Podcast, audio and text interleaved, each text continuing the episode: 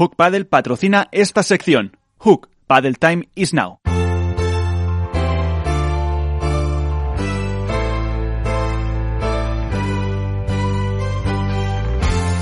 En Esto es Paddle comienza el debate. Y antes de hablar de todo lo que nos ha comentado Iván sobre Argentina, eh, que enseguida lo haremos, vamos a saludar también a nuestros eh, invitados. Tenemos eh, con nosotros Alberto Bote, la dormilona del diario AS. ¿Qué tal? Muy buenas. Muy buenas noches, Miguel. ¿Cómo estáis? Jesús Mata, diario Marca. ¿Qué tal? Muy buenas.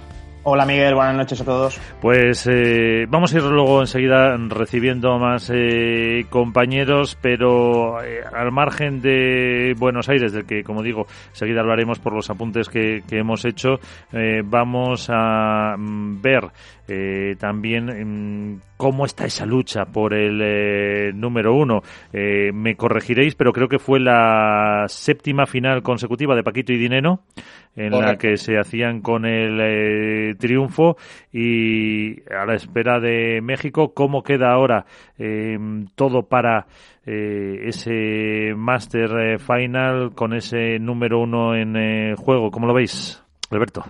Bueno, eh, yo creo que es la pregunta del millón en el pádel ahora mismo, ¿no?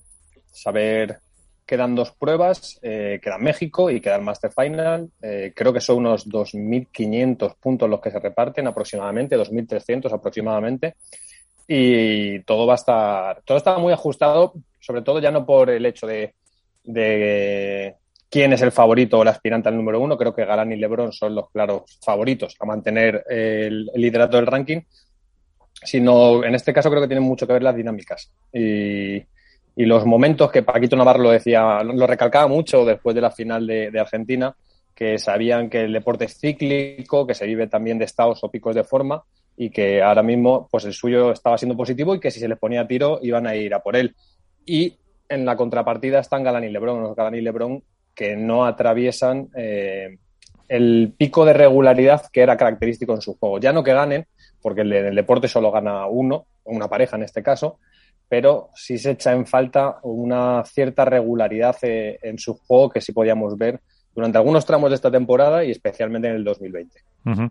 Eh, estaba mirando el, ranking, bueno, la race, eh, ahora mismo tenemos a eh, Lebron y Galán con 11.585 y Paquito y Dineno 10.840.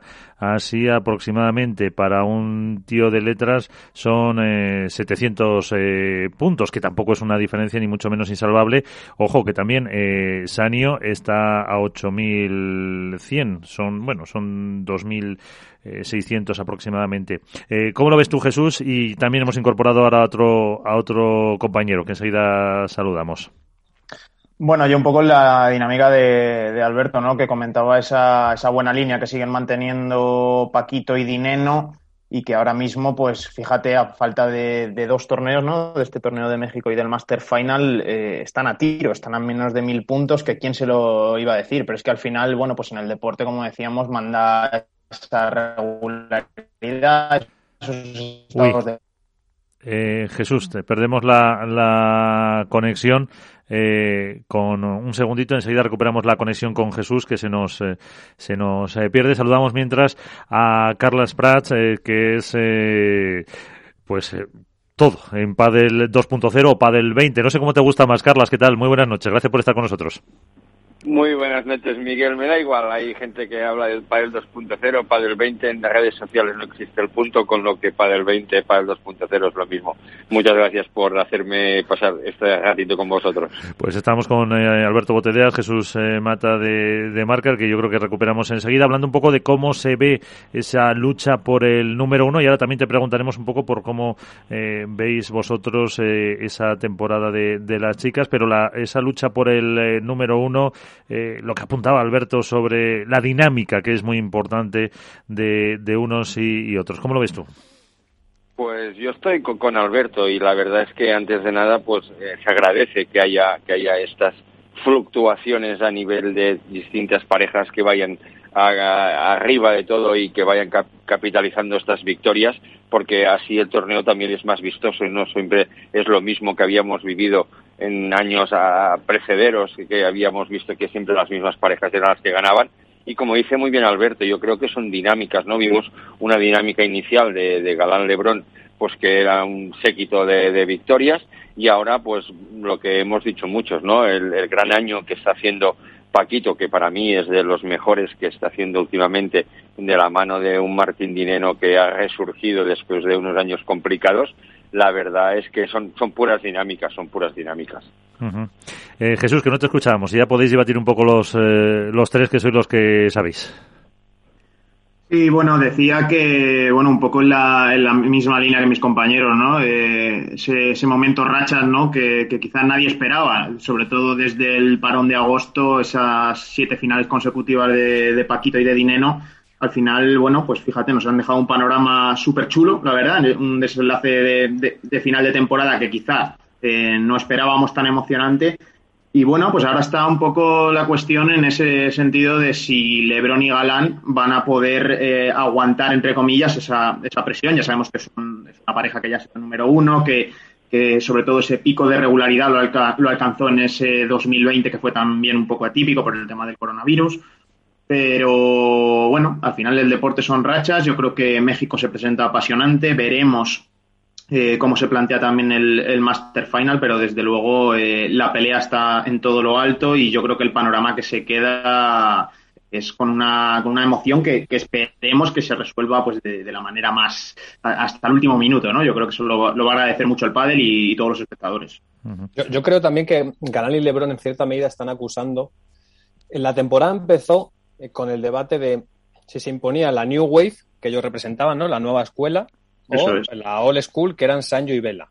Sancho y Vela hay un tramo de la temporada que parece que le van a discutir realmente. No se sabe si el número uno por la diferencia de puntos, pero sí por lo menos a nivel de títulos a final de temporada.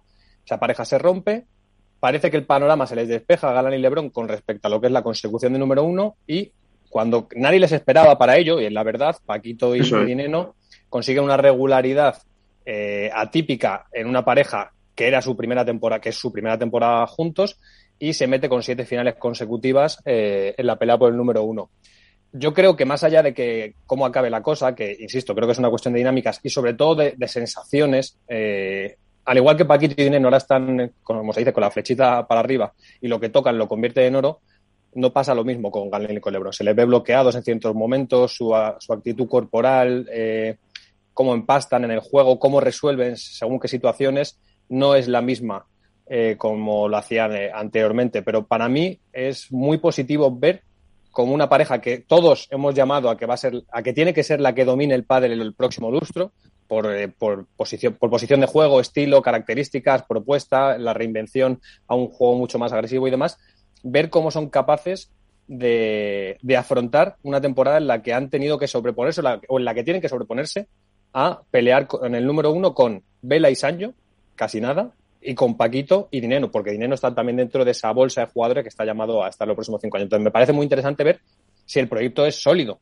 es fiable, es solvente, si no solo rinde cuando va con viento a favor. Ver que ya lo ha conseguido en un momento, Vela y años estuvieron cerca, no lo consiguieron, acaban rompiendo, pero ver si ahora también eh, Galán y Lebrón, Mariana Matt, todo el staff que tienen detrás, son capaces de componer pues un armazón suficientemente estable como para que las cosas salgan adelante porque la presión la tienen ellos, eso es evidente. Uh -huh. yo, yo, quiero añadir sí, un, un, poco el, el tema de, de, que este año hemos tenido muchísimas pruebas, creo que es el año que hemos tenido más. Hemos pasado un septiembre muy repleto de competición y yo creo que, que lanzando una, bueno, una lanza a favor de, de, Galán y Lebrón, creo que solo les quedan dos pruebas y mentalmente eh, esto creo que puede ayudar mucho a no pensar que estoy en el mes de mayo, junio y me queda una odisea para poder atravesar todo el año, sino que me quedan dos pruebas. Sí que es difícil uh, psicológicamente pues gestionar todo este tema, pero yo creo que eso va a ser un factor muy importante el hecho de decir nos quedan dos pruebas, vamos a ir a muerte, vamos a, vamos a devolver nuestro gran juego y, y no sé por qué me da la sensación de que van a luchar al máximo para que estas dos últimas pruebas pues les hagan aún más fuertes como número uno. No sé qué opináis vosotros, pero creo que el factor uh, de competición ha sido muy duro para todos los jugadores, muy intenso, y, y que ahora eh, es tema mental, es tema, me quedan dos pruebas, voy a ir a tope a las dos, y, voy a consolidar mi número uno este, este año. Pero por eso decía yo, Carles, tanto lo del. Eh, yo hacía mucho hincapié, o el concepto era el equipo. Cuando tú escuchas el discurso de Galán y de Lebrón, se habla mucho de equipo, se habla mucho de Mariano, se habla mucho de la gente de M3, de quienes conforman, que ellos son las cabezas visibles, son los que al final juegan, lógicamente, pero se hace mucho hincapié en el equipo. Y creo que ahora la vara de medir para ese equipo, que es un equipo ganador y está hecho para ello, tiene que ser ver si cuando las cosas no van bien, porque es evidente que no va bien, creo que llevan cuatro torneos sin estar en una final, desde Menorca, si, si no me equivoco, ver cómo, cómo reorienta la situación. Y ya no con, con la vagueza eh, o la vaguedad de, bueno, queda toda la temporada por delante, no, ahora los objetivos, como dice Carles, eh, son dos, son dos torneos muy concretos, uno en México y uno en Madrid. Entonces, ver cómo ese equipo es capaz de afrontar el tener dos objetivos muy claros en el corto plazo y con la presión que conlleva, que son los números uno y tienen que defenderlo. Es un escenario al final eh, diferente, ¿no? El que se les plantea y en eso estamos yo creo todos de acuerdo. No se han visto nunca en esa situación. Es una pareja que lleva eh, poco tiempo eh, relativamente, pero sí que se ha tenido que enfrentar, yo creo, en, este, en estos casi dos años a, muchas situaciones complejas. Quizás esta es la más compleja por lo que hablábamos antes precisamente, ¿no? Que no, que no se esperaba este, eh, este tramo final de temporada, sobre todo con, lo que comentabas, Alberto, de, esa separación Belasanjo, parecía que ya nadie iba, iba a ser capaz de, estar ahí colocado detrás de, ellos dos, que al final eran la pareja a batir, que también partían con esa presión desde, desde principio de temporada, porque lo del 2020, aunque fue un año atípico, no fue un espejismo. O sea, al final el proyecto Lebron Galán y todo lo que les rodea eh, está llamado, o por lo menos desde una desde cierta perspectiva, a dominar el pádel en los próximos años. Sí, eh, sí pero, pero, Mata, pero el, 2020 para mí tiene una trampa, ¿eh? entre comillas, que yo hacía mucho hincapié el año pasado. Y es, eh, con respecto a sus rivales, Galán y Lebron son dos jugadores muy jóvenes, que cogen el pico de forma muy rápido. Y en un parón, cuando se empieza la temporada en Marbella, se para dos meses, tres meses, tener que retomar la actividad cuando apenas ha podido entrenar por los confinamientos, jugó a favor de unos Galán Lebron que suman, creo que son cuatro torneos consecutivos en unas condiciones además muy propicias para su juego. Entonces, tiene cierta trampa que no les quita mérito, por supuesto, son los clarísimos dominadores del 2020, pero para mí la temporada para medir el proyecto de Galán y de Lebron es, esta. No, es la anterior. La anterior, eh, todo se dio para que eh, fueran para adelante. Yo recuerdo perfectamente, de hecho estuve viendo el otro día el partido, en Marbella en semifinales, Estupazuki y Sancho estuvieron a un remate de Estupa de eliminar a Galán y Lebron de la primera, de la primera final, si no me equivoco. Entonces, eh, la temporada es esta. Han conseguido salvar, entre comillas, la presión de tener a Sancho y a Vela, a los probablemente dos de los mejores jugadores de los últimos diez años, juntos en un proyecto que aspiraba a todo. Y ahora lo tienen que hacer con el jugador más en forma 2021, que es Paquito Navarro, y con el jugador que más ha evolucionado en este 2021, que, que es Martín Dineno. Entonces, el proyecto, cuando se tiene que medir, es ahora. Si hay alguien que está capacitado para hacerlo, son ellos dos, porque probablemente sean si no los dos mayores talentos de su generación, son dos de los que empastan mejor para crear un proyecto conjunto que pueda dominar el padre. Entonces, el momento es ahora. Por eso, para mí, eh, eh, ahora es donde el equipo de que conforman Gana y Lebron se tiene que medir y se tiene que ver si realmente está llamado a lo que para mí está llamado, que es generar una nueva era dentro de este deporte. No, y, ellos y ellos son conscientes, o sea, de eso no, no hay ninguna duda, sobre todo precisamente por lo que hablamos, ¿no? Eh, veníamos de, un, de este año de ese año 2020 y partían con la vitola de favoritos este año y al final, pues bueno, yo creo que esto sí que es una, una vara de medir un poco más real, ¿no? Una, una temporada algo más eh, normal, con sus altos y bajos, eh, yo creo que también hace mucho y muy bien al pádel el hecho de que, bueno, de que hasta el final, por así decirlo, se, se las cosas y esté un poco en el aire ese dominio que todos presuponíamos, que todos preveíamos y que incluso ellos mismos, pues bueno, como decíamos, partes con esa vitola de favorito, eh, te ves desde arriba, al final, bueno, eh, yo creo que también es interesante ver como dos de los mejores jugadores de su generación, sin ninguna duda, en un proyecto juntos, quieren darle continuidad y ver cómo afrontan esos, esos baches, esas situaciones eh, ya límite. Y ya ahora mismo el límite porque quedan dos torneos. Y, en estos dos torneos es donde se va a decidir todo. Claro, pero, el problema viene del juego, Jesús, al final. Carlas, tú habla cuando quieras, ¿eh? ¿Qué? Sí. No, le decía Carlas que estaba... sigue, sigue, sigue, Alberto, sigue, Alberto. estamos siendo un poco invasivos. Sigue, Alberto. Que no, que yo digo que el problema al final viene, viene del juego. O sea, ya no hay, no hay, que restarle mérito a Paquito y a Dineno, que se han metido en estas siete finales consecutivas, porque son la pareja más en forma desde verano a, esta parte. Pero para mí, eh, Galán y Lebron evidencian problemas de juego que no habíamos visto hasta el momento. y creo que es una realidad. No tienen soluciones a según qué situaciones de juego que antes sí tenían, no son capaces de mover la pelota con la efectividad y la voracidad con la que lo hacían antes.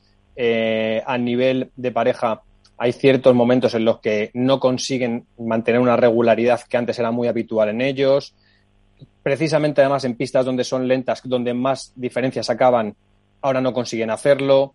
Los rivales les conocen más y saben cuál es el esquema de juego que conviene para que pues Galán quizá juegue más precipitado, eh, Lebron no sea tan incisivo. Entonces, ese tipo de, de problemáticas que antes conseguían resolver con suma facilidad y que a todos nos sorprendían y que decíamos pues, que, eran estos jugadores que habían evolucionado el pádel a un plano nuevo, ahora no está pasando. Y ahí es donde tienen que conseguir tener, yo no soy decía un plan B, un plan C, para ver hacia dónde caminan, pero, eh, el problema viene del juego, es evidente. Yo, yo personalmente estoy totalmente de acuerdo con lo que dice Alberto, ¿vale? Hablando de ese proyecto, de todas las características que hablaba de esta pareja a la hora de afrontar esta temporada. Y, por eso hacía yo hincapié un poco en el tema psicológico, ¿no? ¿no? En el hecho de que ellos han demostrado que son capaces de hacerlo lo mejor posible y también son, han demostrado que hay momentos de, bajón que les impiden poder llegar a, las, a, las, finales y poder conseguir títulos como hicieron al principio de temporada. Y por eso me refería yo un poco al tema ese, ¿no? Al tema de que psicológicamente pensar que faltan dos pruebas, que sabemos que México, todo el mundo ahora que está diciendo, pues la altura, el tema de las bolas, la presión de las bolas y todo eso, puede, podría llegar a, facilitar un poco el camino al título para Galán Lebrón. Yo creo que, el hecho de pensar, vamos a luchar, nos quedan tres semanas a tope para poder conseguir y, y aún hacer más fuerte nuestro número uno, yo creo que esto es muy importante y creo que el trabajo de equipo, como decías tú, la técnica la tienen, em, han demostrado que son y pueden ser campeones donde quieran y creo que va a ser crucial. Creo que, no sé,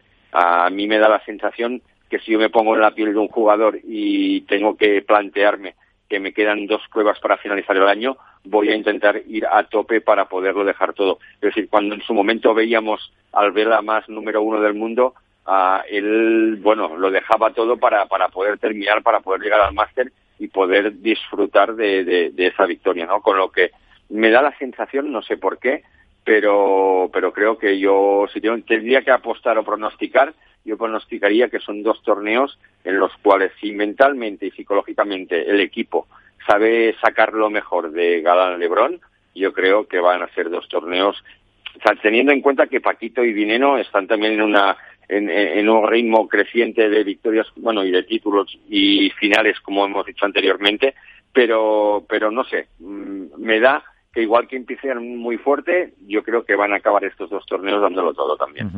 eh, bueno, ahora, Alberto, pero también se me ocurre, porque estáis eh, eh, hablando mucho en clave de ellos dos, evidentemente, eh, entonces es, entre comillas, más de mérito de ellos qué mérito de los eh, de los eh, rivales eh, que ellos no se han sabido, no sé, sobreponer o adaptar a determinadas situaciones, o que los rivales también tienen su, evidentemente, su parte de, de logro de saberles también jugar.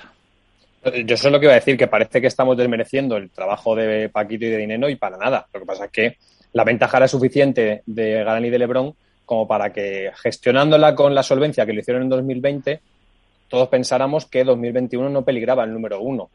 Eh, ¿Hay más de demérito que de mérito de Paquito y de Dineno? Yo creo que, o sea, no es de mérito, es que es deporte. y al final, esta cosa pasa, nadie es infalible. Y vimos a Vela hace 10 días en un mundial tener tres oportunidades para intentar llevarlo al tercer partido y no pudo. El deporte es eso, son momentos, son instantáneas y la línea entre triunfar y fracasar es muy delgada. Entonces, a veces las cosas no se dan como tú esperabas y, conseguir regularidad, como decía Carlas, en, una temporada tan larga, con unos RAS tan complicados como el de septiembre, como este que estamos viendo ahora, eh, para mí no es, de, no es de mérito de Gané de Lebron y tiene mucho mérito la temporada de Martín Dineno. Yo personalmente nunca hubiera dicho que iba a estar tan rápido peleando por el número uno. Me parecía que era un jugador que tenía muchas condiciones para estar arriba, pero a la brega, a la lucha, al trabajo, al barrer la pista y demás, le ha sumado una serie de, activos a su juego en la faceta ofensiva. Camina hacia adelante muy bien, le mete mordiente a la bandeja, volea escandaloso y además se atreve con la pegada y le pone un punto de actitud que también casa mucho con Paquito y a mí me sorprendió una barbaridad. Nunca hubiera dicho que Martín Dineno iba a poder pelear en el 2021 por ser el número uno. Y de Paquito, es que ya sabéis que comando ese barco desde hace un año. O sea, para mí desde el Campeonato de España de 2020 es el mejor jugador que hay ahora mismo en el Padel Mundial. Por una cuestión de estado físico, por una cuestión de confianza. Creo que se ha liberado también de tener la presión constante de ser el referente del pádel español, de ser el icono y el que está llamado a estar arriba, que eso muchas veces, pues como decía Carla, y ahí sí que estoy de acuerdo con el factor eh, mental, psicológico, a Paquito le lastraba, ha jugado sin, sin presión y, y ha buscado un imposible. O está buscando un imposible, que era lo que todos pensábamos que no iba a pasar, que era discutirle de tú a tú el número uno a Galán y Lebron. Entonces, para mí, es para quitarse el sombrero la temporada de Paquito Navarro y de, y de Martín no, sinceramente es esto del mérito, el mérito es al final, según desde el punto de vista en el que en el que pongas el todo plano, ¿no? Eh, está la está viendo, es, es, es, espectacular el nivel de Paco y bastante en la línea de Alberto que se ha quitado quizás esa presión, ¿no? De estar en ese, en ese foco de que quizás todos esperábamos o todos esperásemos eh, que estuviese arriba, peleando por el número uno. Él es un competidor nato, él siempre, oye, esto se va a marcar en un proyecto para, para estar en lo más alto y para pelear por ser el mejor del año, de eso no hay duda.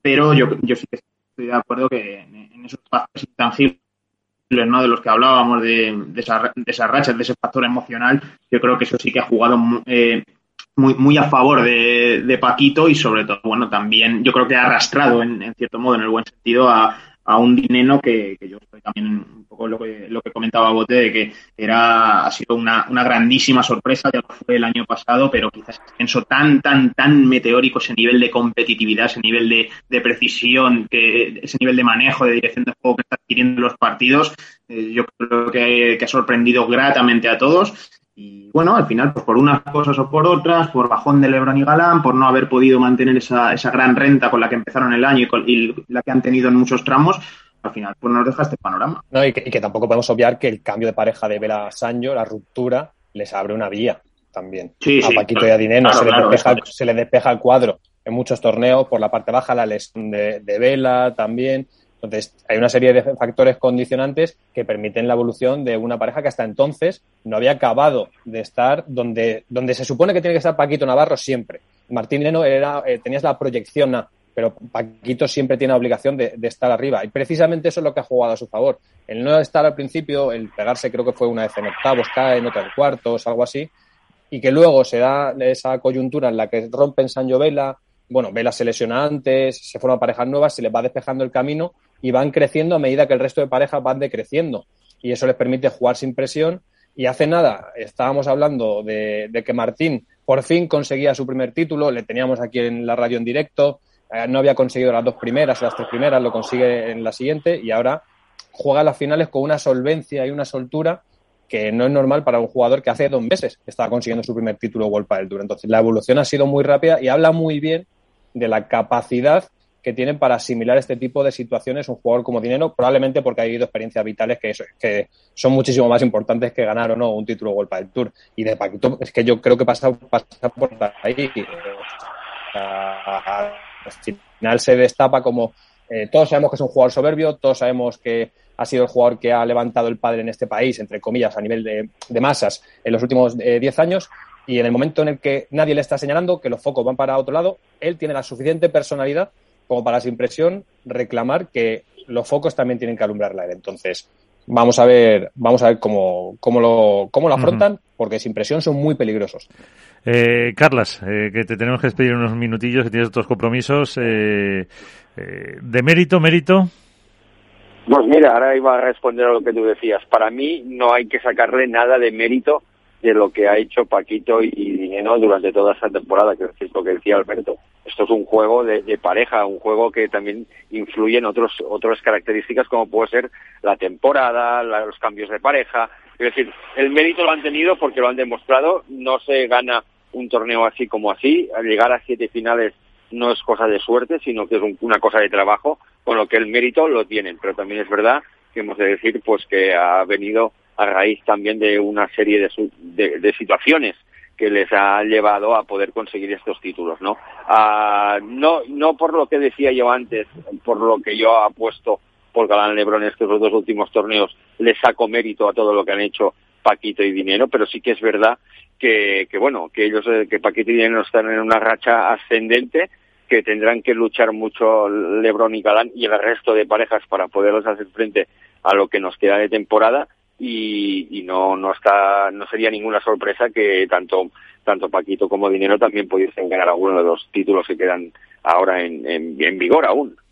Eh, eh, pues, eh, posiblemente es una de las opciones más factibles ahora mismo. Em, para dejarte, que te quedan un par de minutillos. Tranquilo. Mm, las chicas, eh, aunque ahora sigamos, pero también me gustaría contar tu opinión. Eh, solo queda el eh, máster. ¿Qué titular le pondrías a la temporada femenina? Ah, muy interesante. Es decir, creo que las chicas ah, han sido una competición donde cualquier pareja en un buen momento de estado de forma podía ganar a cualquier pareja. Ah, hemos visto pues que, que la dupla Salazar-Triay pues han demostrado también su poder, pero, pero también han tenido que pasar sus problemillas para poder uh, gestionar uh, esas victorias y esos títulos. La verdad que en, en general uh, yo creo que 2021 ha sido un año donde todos los aficionados del pádel que veníamos de muchos años para atrás hemos podido disfrutar de que no antes de llegar al pabellón sabíamos quién ganaría, sino que había una serie de factores que bueno, pues que nos han sorprendido a todos parejas como, como la de Delphi Brea y Tamara Icardo, que creo yo que muchos no dábamos, no contábamos con ellas para este 2021, y parejas que aún tienen que acabar de explotar como, como Ari y Paula José María, es decir, o la nueva pareja formada al final de todo como Lucía Sainfi y Marta Marrero, que yo creo uh, que si no hubiese sido por la lesión de, de Marta, pues hubiésemos visto también, pues bueno, pues grandes partidos y bueno, eso es positivo de cara a un máster final y también es positivo para plantear una temporada que viene que seguramente va a seguir siendo emocionante como este año. eh, en ese sentido también se puede decir, Carlas, que es un poco la reivindicación de las eh, chicas eh, de cara también a pues darle más relevancia, si cabe, eh, al pádel femenino de cara a esa unidad que escenificaron en el Campeonato de España y de cara a una renovación. Mira, totalmente contigo, Miguel, y aparte yo siempre explico la, la, misma anécdota, ¿no? Yo me acuerdo que en 2011, ahora justo hace 10 años, en un torneo era antes para el Pro Tour en Bilbao, yo me acordaré siempre que en la grada, en semifinales, en las antes jugaban las semifinales de chicas por la mañana, chicos por la tarde, y me acuerdo que la semifinal de chicas que había en ese momento, que empezaba a las nueve o a las diez de la mañana en un pabellón en Bilbao, contadas una a una había 60 personas, ¿vale? Y me acuerdo que en 2019, en el máster que se disputó en Barcelona, en el Palau Sant Jordi, donde tuve la suerte de disfrutar y ser parte del récord histórico de asistentes, había más de 9.000 personas. Es decir, aquí podemos ver un poco que la evolución tanto del pádel, del pádel femenino, ha, ha, dado un salto brutal que, que, yo soy el primero que no pensaba que pudiese llegar a tener este boom tanto a nivel de espectadores como a nivel de la internacionalización que ha habido del deporte y la verdad es que a mí me alegra porque aparte muchos lo decimos, ¿no? Que el pádel femenino es un poco más el que se asemeja a lo que jugamos los amateurs, ¿no? Aunque con, con mucha diferencia, ¿no? Sí. Pero pues, para mí el pádel de los chicos es otro deporte, el pádel de las chicas pues lo podemos asimilar un poco más, ¿no? Con lo que yo sigo pensando que esto seguirá en crecimiento y que la reivindicación de las chicas a todos vamos a apoyar por ellos para que siga creciendo. Uh -huh. eh, y lo sobre la unidad, ¿tú crees que las chicas van a mantenerse así? Yo creo que lo bueno que existe ahora eh, es que se está buscando la forma de poder agruparse, de poder luchar todos y todas a, hacia el mismo sitio. Es complicado, es difícil, porque siempre sabemos pues, que este mundo, pues unos van a querer más tirar para, para los tops y las partes que están en una segunda fila, pues que también tengan ese respaldo. Pero, pero yo pienso que sí, yo pienso que, que han demostrado y que cada vez más pues tanto pues hemos visto como países como Suecia, como como Qatar, como bueno, que están apostando también por el pádel femenino y yo creo que la unión va a existir y la unión les va a servir mm, para poder seguir trabajando y tirando para adelante un deporte femenino. Pues eh, así nos quedamos. Carlas Prats, eh, Padel 20, Padel 2.0, le pueden seguir en las redes sociales. Eh, muchísimas gracias por estar con nosotros y hasta la próxima, que te vaya muy bien. Muchísimas gracias, buenas, buenas noches y un abrazo a Alberto y a Marta. Perfecto. Un abrazo, Carlas. Un abrazo. Un abrazo, Carlas. Sí, pues ahí está también ha dejado alguna cuestión eh, Jesús mm, Carlas. Eh, no sé si queréis hacer algún apunte más de los chicos o también de las chicas antes de tener al siguiente al siguiente invitado.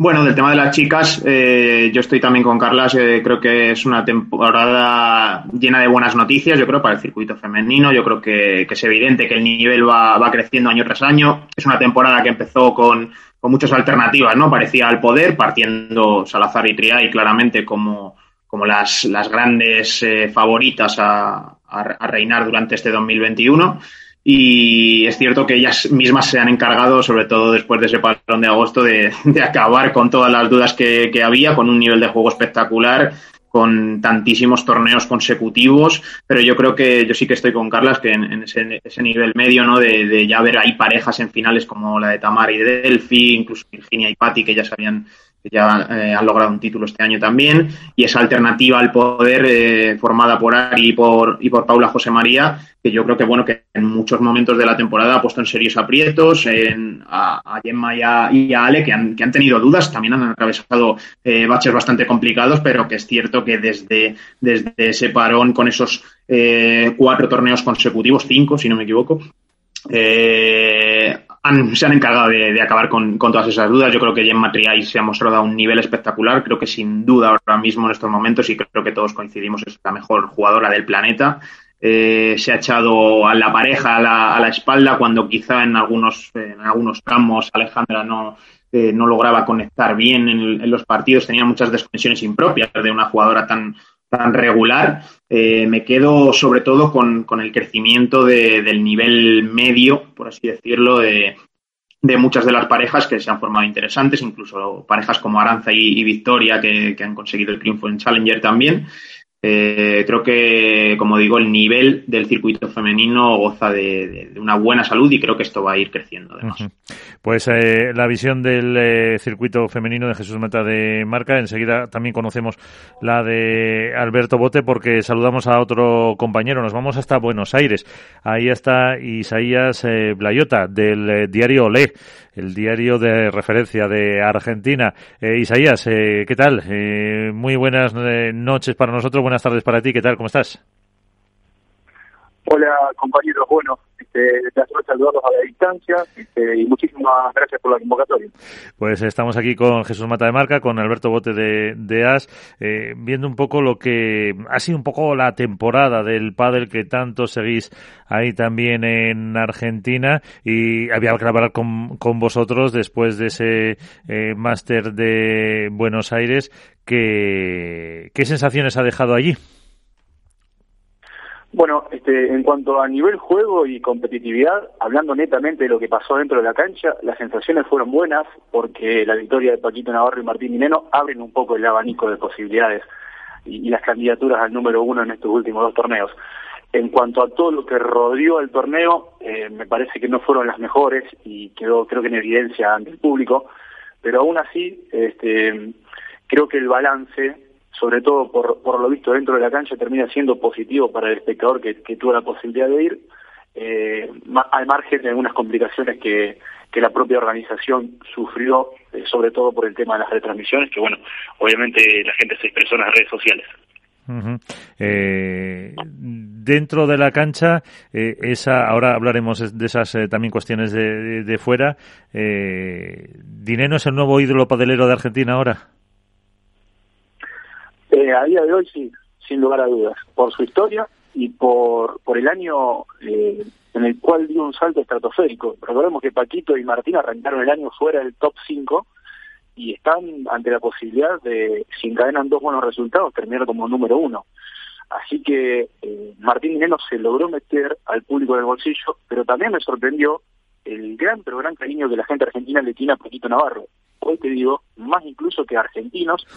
Y en el segundo puesto te, marco a un, a un español que quizás muchos no lo tenían los papeles, pero por su afín con la gente logró una química impresionante, que fue Alex Ruiz, que es otro español que quizás destierra un poco esa idea de la nacionalidad. Ale Galán incluso también juega a Senado, pero me parece que Martín Dineno y Paquito Navarro hoy son la pareja preferida de la gente. En la final quedó en evidencia, al margen de que Agustín Tapia es bueno uno de los de los grandes proyectos que salieron en el último tiempo de Argentina y que Sancho Gutiérrez ha sido número uno y tiene una gran trayectoria, pero la gente durante todo el torneo estuvo con Paquito y con Martín. ¿Y con Vela? Bueno, Vela es Vela, esa es la única frase. Eh, ese va, va aparte, ¿no? No, lo de Vela va por otro camino. Eh, lo de Vela es insuperable por lo que genera su propia imagen y todo lo que tiene alrededor. Arturo Coelho empezó a vivir un poco de cerca lo que eh, el, al monstruo que tiene al lado, un jugador que bueno eh, creó el pádel básicamente, siendo número uno durante 16 minutos meses, pero este, la ovación que se vivió el día de los cuartos de final, en el último turno, cuando salieron a enfrentar a los número uno, eh, yo te digo que se me ponía la piel de gallina y aún así no fue de los torneos más fervorosos del público, sobre todo, y abro un paréntesis, por el tema del costo de la entrada, el cual privó a, por decirlo, a la popular, al público de cancha, de ir a, la rural. Eh, esa era otra parte de, fuera de la pista que íbamos a hablar ahora. Alberto, ¿qué querías apuntar? No, bueno, lo primero es hablar de Isaías, que hablamos de vez en cuando, eh, y me parece un perfil muy interesante conocer también cómo se vive el pádel desde allí, y más ahora que ha pasado, que está pasando por Buenos Aires, que, que creo que desde España tenemos un poco una percepción también cercana de lo que ha ocurrido. Y es, vamos, no hay más autorizada que él y todos los compañeros de Argentina que han estado cubriendo, cubriendo el Buenos Aires Master, y un poco que también nos trasladen cómo han visto, porque se retoma después de una semana de parón eh, la competición después del, Mundial y la percepción que queda es que, como decíamos antes, Paquito y Dinero van, van muy para arriba y que no tienen techo y que Galán y Lebron dudan. Entonces, ¿cuál es la percepción que se tuvo in situ, en pista?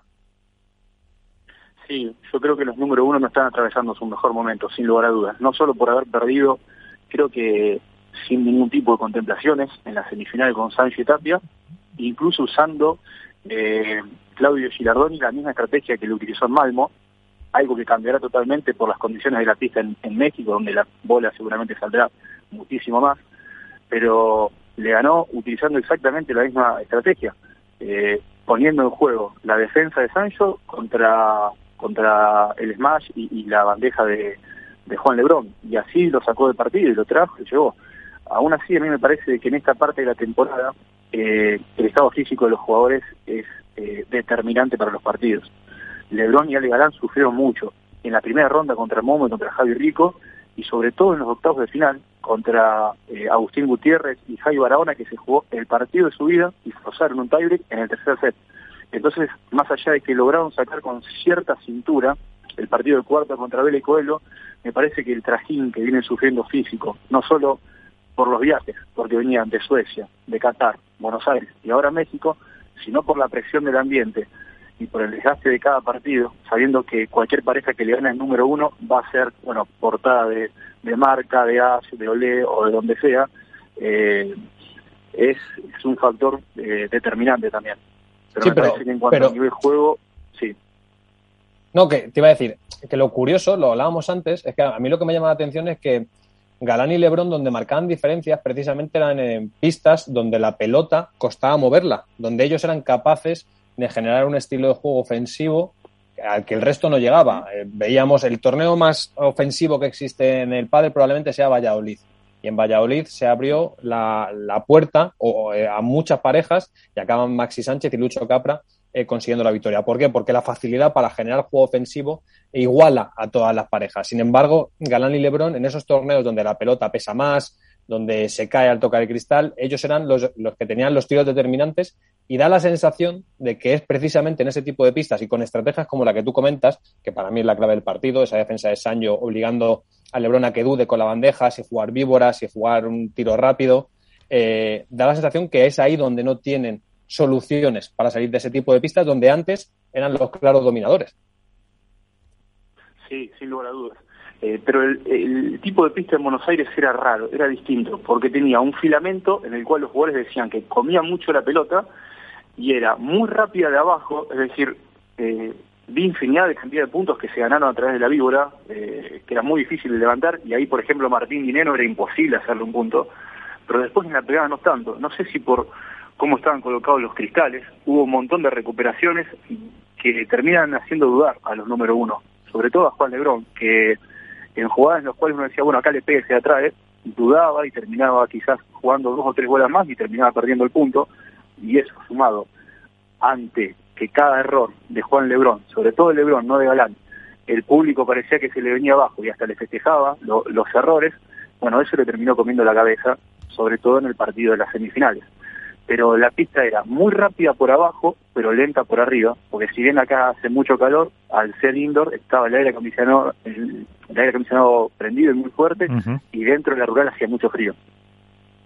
O sea que son han sido muchos eh, condicionamientos también para para, eh, para esos eh, jugadores y como decías también hubo sus eh, ciertas críticas por, por los cristales. Em, entonces, mm, además de lo que decías de los precios de la entrada, de los problemas con la retransmisión a través de YouTube, ¿eso ha dejado un poco de, sensación agridulce en el aficionado también? Sí. sí, El tema de la entrada se sabía desde hace mucho y fue un tema de debate y de discusión durante la previa. Pero uno más o menos terminaba entendiéndolo por el contexto general del país, que bueno, traer un evento desde Europa, eh, en el cual los premios son obviamente en moneda en euro, y ante una economía argentina debilitada por el peso, si uno hacía la comparación y el tipo de cambio, eh, la entrada seguía costando 100 euros, para que tengan un ejemplo. Claro, en 2019 100 euros eran 4.500 pesos, hoy son 20.000 pesos. Entonces, como aumentó tanto eh, la inflación, por decirlo de alguna manera, en relación a la ganancia de la gente y el salario, bueno, fueron muchas las críticas. Aún así, eh, la red estuvo llena, por ejemplo, en los cuartos de final, y no había más localidades, y luego en semi de final a un 85-90%. Pero el tema de la retransmisión me parece que fue el gran problema del torneo en sí. Eh, cuéntanos qué pasó, por si alguien no lo ha podido seguir por redes sociales. ¿Qué problema hubo con, YouTube? Bueno, en los cuartos de final, los primeros dos partidos fueron a través de YouTube. Eh, fueron el de Chingoto Tello contra Stupasuk Ruiz y el segundo de, eh, si me ayudan, creo que fue el de Paquito y Martín, ¿no? Contra Maxi Sánchez y Lucho Capra. Luego cuando arrancaba el de Sancho y Tapia contra Ruiz y Pablo Lima, los primeros minutos del partido se vieron y automáticamente se cayó la transmisión y se bloqueó para Argentina por YouTube. Entonces la gente que lo estaba viendo entró en una especie de crisis. Primero por no tener una comunicación oficial, de saber qué es lo que había pasado, e incluso nosotros que estábamos ahí mismo y algunos trabajando con, las redes oficiales, tampoco teníamos muy en claro qué había pasado. Bueno, a fin de cuentas, lo que sucedió es que DirecTV, es una cadena, bueno, eh, sobre todo en Argentina, bloqueó los derechos porque comenzó con su transmisión. Eh, creo que en España sucede algo parecido, o ustedes me pueden corregir, pero al final. Ah, yo, te confirmo que en el Mundial de Qatar, por ejemplo, eh, Bean Sports tenía los derechos para 57, 58 países y yo que estaba en Qatar retransmitiéndolo, yo no podía ver las retransmisiones que había hecho porque estaba capaz bueno, acá creo que lo que falló más que el tema de los bloqueos en sí fue no avisarlo de antemano. Entonces la gente se enteró al mismo momento y bueno, hubo que salir a apagar algún incendio. Eso me parece que termina opacando un poco eh, el torneo porque eh, sobre la marcha tuvieron que empezar a descargarse una aplicación que si bien era gratuita los primeros siete días y pasó algo parecido a lo de América versus Europa, que vos podías verlo gratis pero con una eh, previa suscripción. Bueno, eso termina siendo para la gente de Buenos Aires para el máster y de World del Tour sobre todo una piedra en el zapato. Eh, ¿Y cómo queda la imagen un poco de del organizador, de Lisandro Borges, que también presentaba o iba a presentar esa, esa oferta a los eh, jugadores? ¿Cómo, ¿Cómo queda un poco? ¿O tampoco él ha salido muy eh, muy dañado de este tema de entradas, que como dices tú se sabe, eh, que también me ha sorprendido los 100 euros. Por ejemplo, aquí en, en, Madrid para la semifinal del Master Final, si no me equivoco, la entrada más cara son 80 euros. O sea que eh, hay una hay todavía una, una diferencia. Sí, el tema de la entrada te lo justifican con que además de, eh, de los costos en sí del torneo, uno tiene que pagar un, una especie de logística de los jugadores y una contribución al World del Tour por la fecha en sí. Entonces, más o menos en el paquete y al ver los números, uno puede llegar a entender el precio de la entrada. Me parece que acá, por lo que pasó con la retransmisión, sobre todo, no hubo un ganador, sino perdedores por todos lados. Primero, eh, desde World del Tour, que se encuentra con esto y, bueno, hasta los propios comentaristas terminan recibiendo insultos, pueden verlo eh, con Seba Nerone, que tiene que salir a explicar la situación, al no tener absolutamente nada que ver, Buenos Aires para el máster, la rural, me parece que no hubo un, ganador. Y en cuanto a lo que vos me preguntabas sobre la presentación de The Players, eh, sucedió, fue el lunes a la noche en Nordelta, eh, posterior al ProAm, participaron todos los jugadores, eh, y ahí lo que se hizo fue una presentación del circuito que se propone para 2024, no para 2022 ni para 2023, sino para una vez que finalice el contrato con World del Tour. Y hubo primero una presentación sobre la mesa de los números y de quién es el fondo monetario, el fondo de inversión, quiero decir, que avala este proyecto, y luego un ida y vuelta donde los jugadores, desde eh, bueno, los top, top, top, hasta aquellos jugadores que se encuentran hoy jugando las fases previas o que entraron por quali, tuvieron la posibilidad de preguntar y hubo un feedback entre los jugadores y, Lisandro Borges, quien es eh, la cabeza de lo que se postula como un circuito alternativo para 2024. Eh, bueno, ahora, eh, antes, eh, en nuestra sección de autoridad, Iván Hernández ha apuntado alguna cosa, ha estado hablando con Lisandro, así que ahora nos contará un poco más de los detalles. no sé si tienes alguna cuestión más, Alberto, para, para Isaías. Eh, bueno, enseguida recuperamos a, Alberto Alberto Bote eh, y eh, de Argentina. ¿Cómo ha quedado Isaías? un poco, ¿qué se sabe de cómo ha ido esa esa idea, esa propuesta de Lisandro? Bueno, por lo que pudimos, todavía no hubo alguna especie de comunicado de voz oficial, pero sí pudimos hablar luego con algunos jugadores en, la zona mixta y muchos empezaban a compartir sus sensaciones. Para la gran mayoría había sido una propuesta interesante, por lo menos de escuchar y de, y analizar, pero se sabe también que en Qatar eh, hubo un acercamiento por parte de, bueno, quien es actualmente, que maneja el fondo de inversión de, de los Emiratos y quien es también el presidente del PSG, con alguna especie de propuesta como para eh, introducirse dentro de World del Tour o ayudarlos a hacer un circuito aparte. A mí la sensación que me dejó es que de World del Tour no se puede mover hasta el 31 de diciembre de 2023. Era algo que estaba sobre la mesa de, bueno, se puede recibir el contrato, se puede salir. ¿A World del Tour le interesará seguir haciendo un circuito sabiendo que en 2024 tiene otros competidores? Bueno, los jugadores me parece que empiezan a entrar en razón de que hasta 2024 esto no se puede modificar.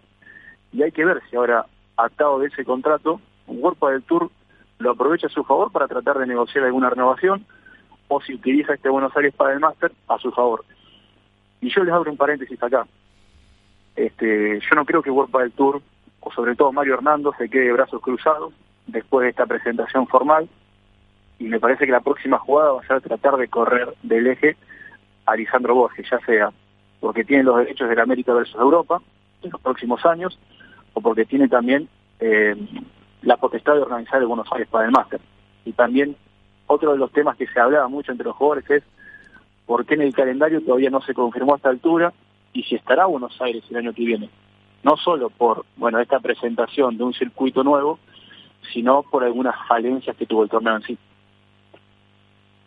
Pues eh, yo creo que es bastante interesante todo lo que nos está eh, apuntando nuestro compañero en Argentina, eh, Isaías Blayota del diario Le. Así que pues analizaremos un poco todas estas cuestiones, vemos las repercusiones que vaya a tener y, te mandaremos también el enlace a ver qué, qué podemos aportar por, por aquí. Isaías, muchísimas gracias, un fuerte abrazo.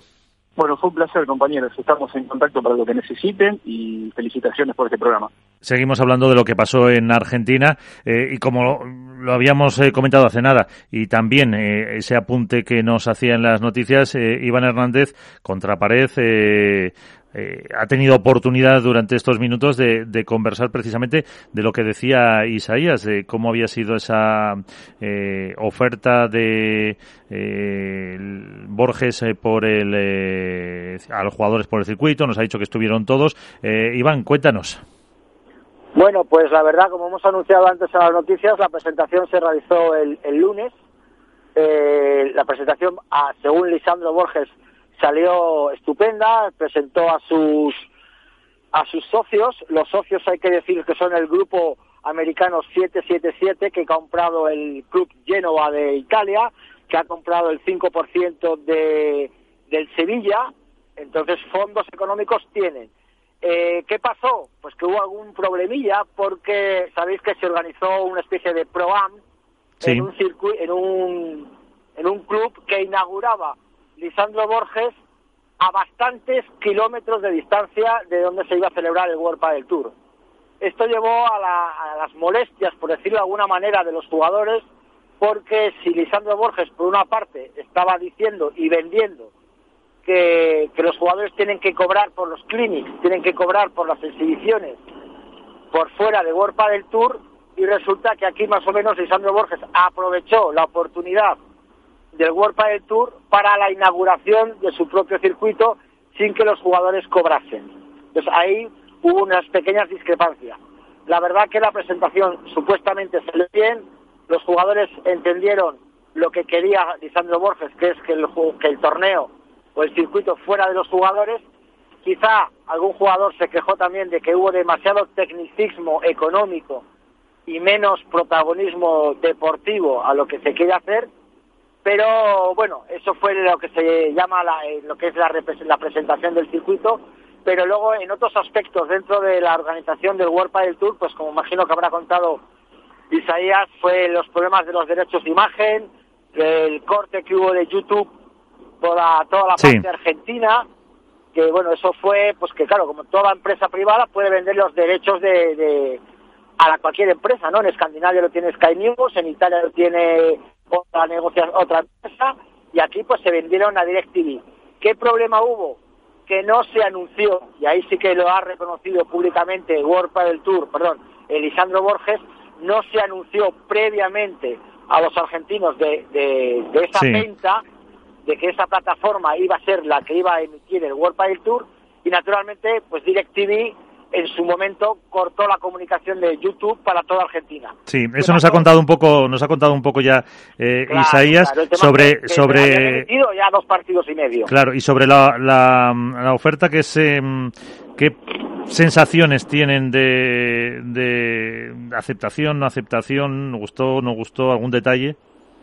Sí, bueno, el tema es que ellos quieren que firmen para febrero del 2023, porque a partir de febrero del 2023 pierde este grupo inversor pierde derechos con 30 clubes que iban a comprar el circuito y que también algo que ha desanimado un poquito a los jugadores es que en un principio eh, The Players Tour había ofrecido a disposición de los jugadores un equipo de abogados para poder romper los contratos con World del Tour y al final no va a poder ser. Van a tener que esperar hasta finales del 2023 para poder firmar con otro circuito. Está claro que mientras tienes contrato con alguien, no puedes firmar con otro. Eso sería una ilegalidad por parte de, los jugadores, aunque el contrato fuera abusivo, es una ilegalidad. Entonces, no saben, les toca esperar a The Players Tour la decisión de los jugadores y, por supuesto, también se ha comentado mucho en Argentina y en esta presentación la irrupción por parte de los jeques de Qatar, los cuales han ofrecido a los jugadores en más de dos reuniones 10 pruebas, y aquí viene una gran noticia, 10 pruebas del tipo Grand Slam en que cada prueba se garantizan 750.000 euros de premio. Yo creo que eso es una auténtica bomba para los jugadores económicamente hablando y quién va a rechazar esa opción. Si seguir con World del Tour ganando 23.000 o jugar para Qatar por 750.000. Ahí hay una diferencia económica bastante grande y bueno, ha habido muchísimas discrepancias, me imagino que, también lo ha dicho Isaías, que ayer mismo el World del Tour, mediante un correo electrónico, informó a Alessandro Borges de la ruptura del contrato que tiene confirmado con ellos para la realización del torneo América versus Europa. No así el torneo de World Padel Tour Buenos Aires Padel Master que nos ha asegurado que lo va a seguir haciendo, que ese contrato se mantiene. Veremos a ver si realmente World Padel Tour lo mantiene o no.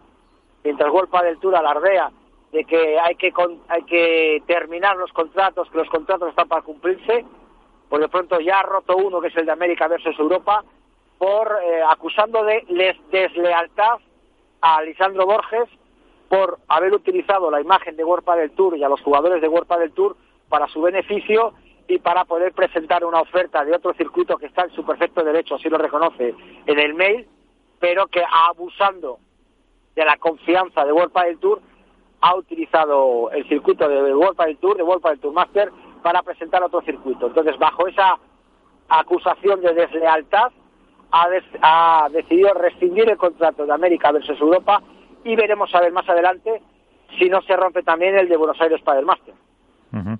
Eh, veremos eh, a ver lo que lo que sale de, de esta eh, pues situación tan complicada que se presenta ahora y por terminar con este asunto Iván em, qué pozo te ha dejado de eh, esperanza de que cree que tendrán eh, jugadores, que tendrá éxito, que no tendrá éxito.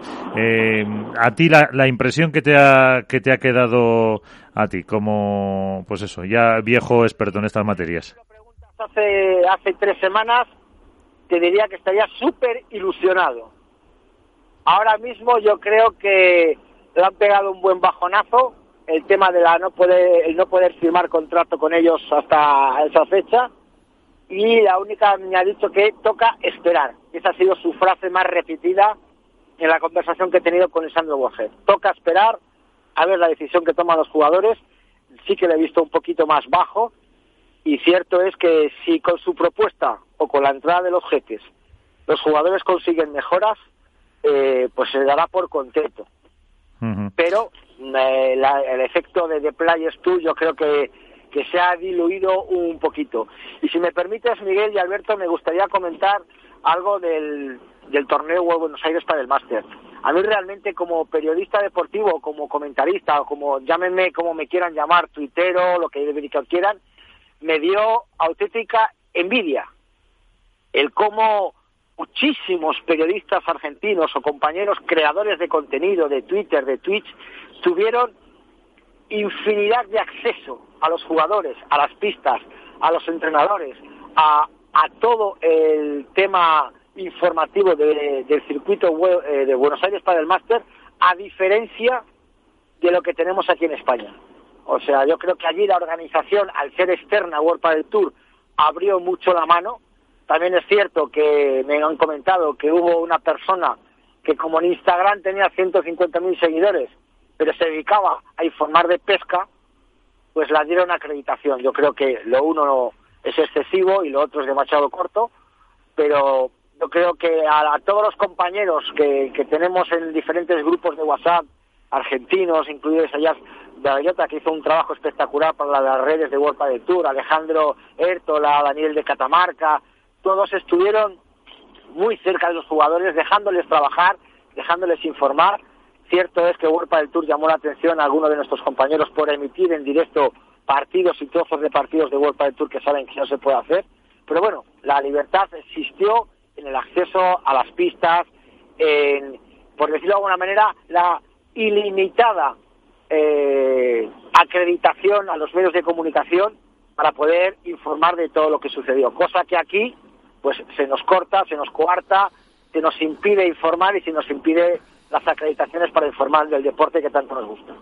Bueno, ahí está la, tu opinión y la verdad es eh, que ahora es, eh, pues eso, la, la cuestión de lo que pasará en las próximas fechas, eh, el pozo que ha dejado Buenos Aires, la resaca que dejará y esta oferta que como dices tú parece que se ha, se ha desinflado un poco en las eh, últimas fechas con todo pues con todo lo que ha sucedido en el entorno también de esa de esa prueba en, en la eh, rural. No sé si Alberto quieres hacer algún apunte, que enseguida también vamos a poner punto y final, aunque podemos hacer también alguna porra de cara a México que no la hicimos. nuestro compañero Álvaro López sí nos la ha dejado.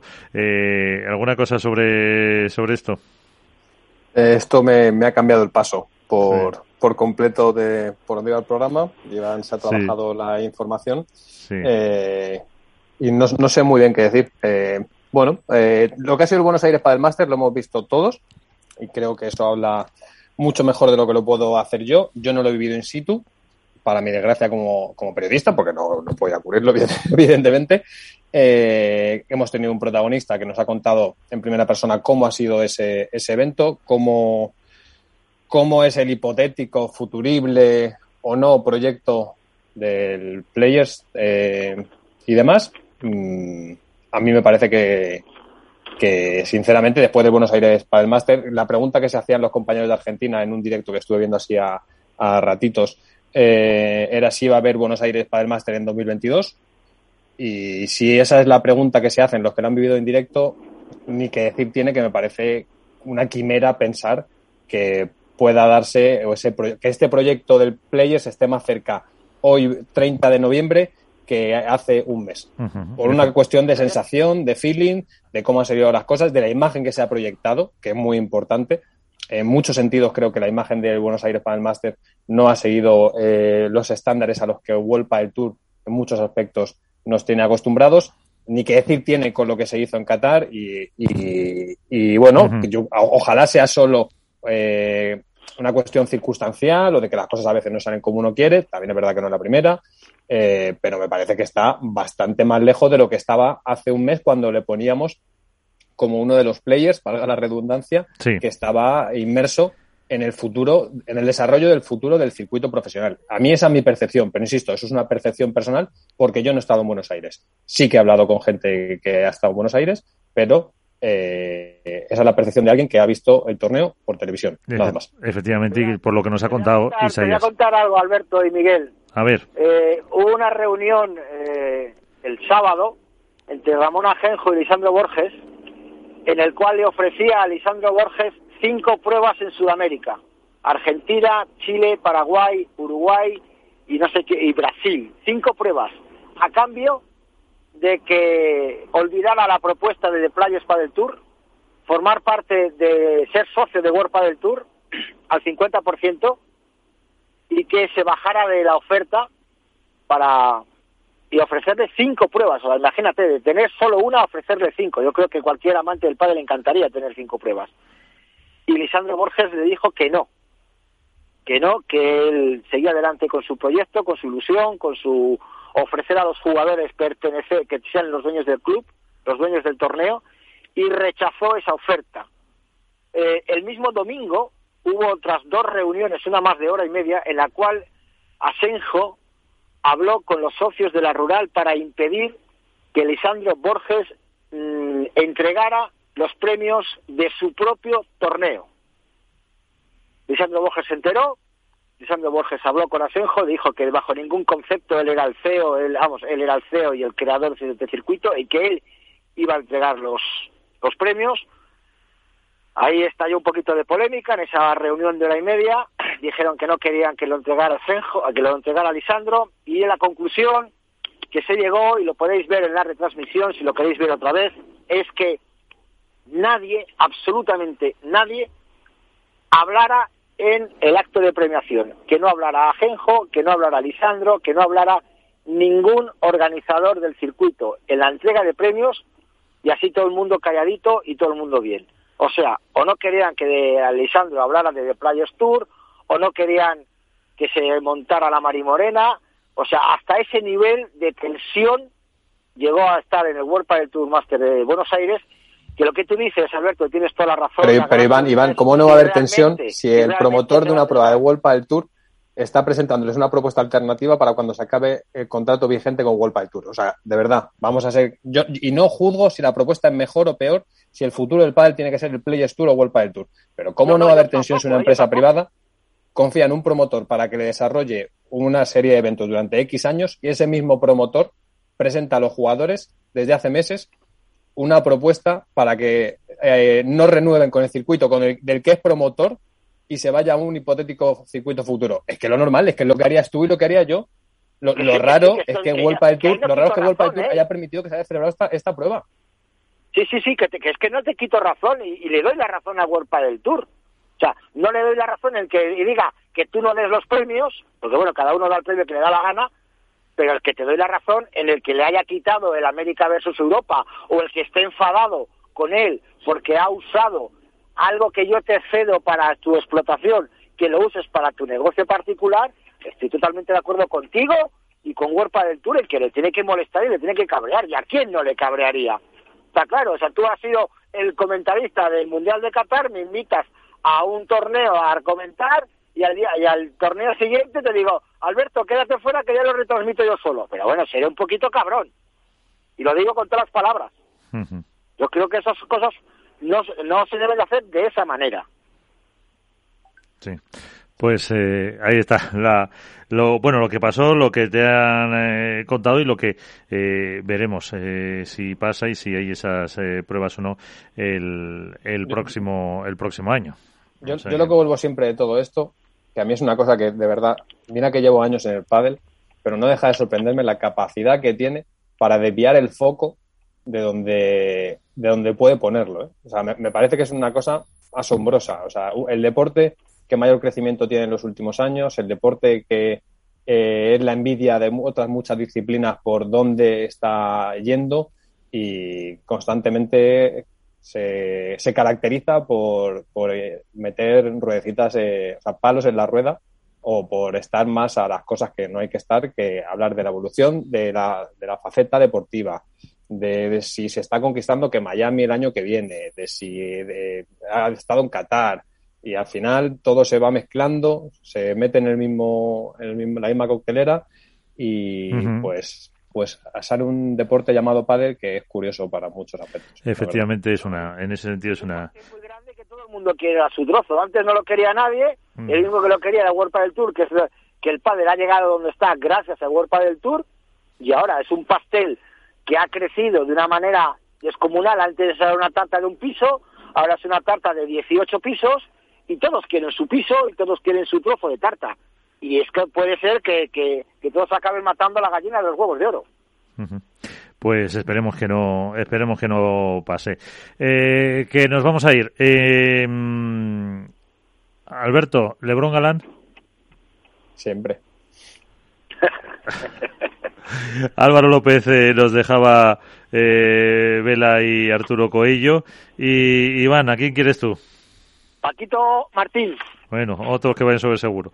Eh, y por cierto, eh, bueno, yo me apuntara, bueno, pues a Sanio Tapia, eh, los que fueron finalistas. Y la, la otra cuestión, entonces, eh, Paquito Dineno número uno, Iván, que es lo que empezábamos al, al principio del programa.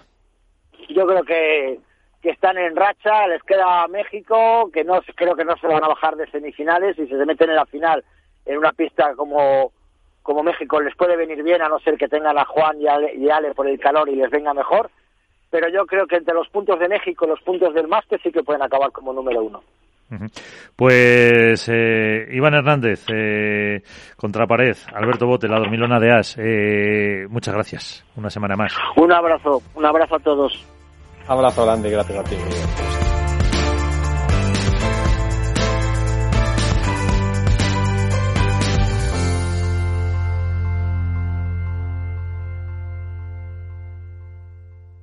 Hook Paddle ha patrocinado esta sección. Hook Paddle Time is now.